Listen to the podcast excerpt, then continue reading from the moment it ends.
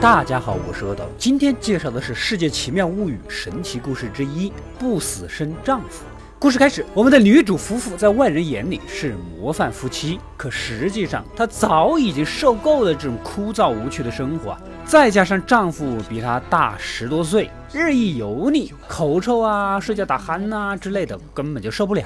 所以，终于在这一天，从背后一扳手就敲死了她，然后约几个闺蜜吃饭，用定时的方式在吃饭的期间接电话，让大家都以为是丈夫打来的，再回家假装看到被害的丈夫而报警，完美的不在场证明呐。可是，当女主准备好一切回家的时候，发现丈夫的尸体不见了。这就奇怪了啊！没尸体怎么报警啊？此时一通电话打来，还没听明白什么事儿，丈夫却从背后一巴掌拍到了女主的身上。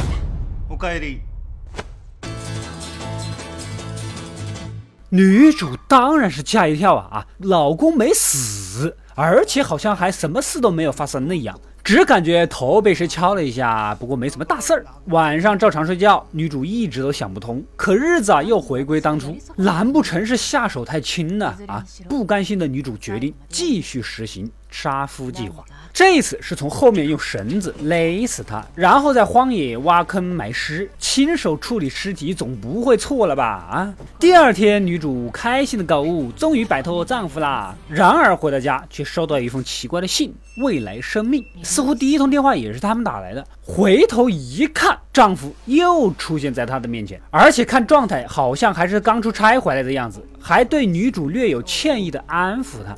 仿佛被杀的事情完全就没有发生过。女主不信邪，连夜驱车到之前的埋尸处，竟然空了。难不成真的是不死身吗？女主也乃失去理智，继续杀老公。这次趁熟睡之中用刀捅，然后分尸，浇完汽油再烧，看你还怎么复活。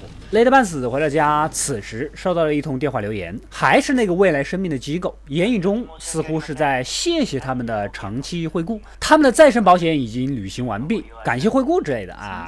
联想到之前也收到过这个未来生命的信件，根据地址就找过去，还真就遇到了专门负责他们的业务保险员。这个到底是什么服务呢？业务小张将女主单独的叫到一边，才告诉了她真相。原来呀，再生保险是对富人阶级提供的一项特殊保险，其实就是克隆委托人的基因，等待委托人死亡的时候，公司就克隆死者，再导入之前的记忆，不过不会有死亡的记忆啊，重新让克隆人回到家庭，如此一来就可以让死者的家属最大程度的避免痛苦。也就是说，这份保险其实最大的受益人就是活着的人。此时记忆回到结婚的那天。丈夫认真地告诉女主，她要用尽生命来爱他。原来呀，丈夫虽然无趣，而且日渐衰老油腻，但是却一直都遵从着当初的诺言。女主此时才真正的想起丈夫的好来。这个时候，门铃又响起，丈夫又一次出差回来啊？难道说还有最后一次重生服务吗？女主当然是无比珍惜这次机会了，跟丈夫久别重逢，你侬我侬，依依不舍地缠在一起。突然，丈夫的手机就响起。这短信一看不得了啊！原来竟然是女主招小白脸的照片。丈夫虽然是克隆人，但这种头上绿油油的事情，哪个物种也受不了啊！啊！愤怒中直接就掐死了他。可当女主没有呼吸之后，丈夫悔恨之下拿起刀自尽了。在葬礼上，身着黑衣的女主再次出现，为丈夫缅怀。怎么她还活着呢？啊！待到客人散去，生命保险业务的小张跑来告诉女主，这次丈夫是自杀的啊，已经不适用于保险条款了。也就是说，他再也不可能复活了。而女主为什么活着呢？当然是因为她也购买了保险呢。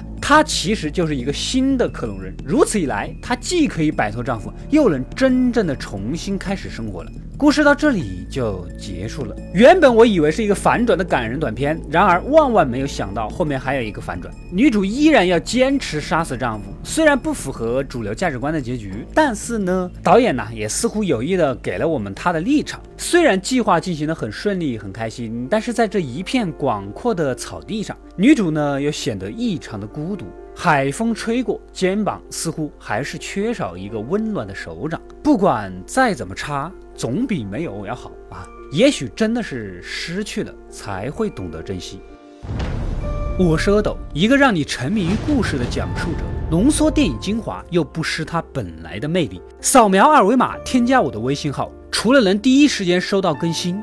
更有独家解读的视频等待你的发掘扫描它然后带走我。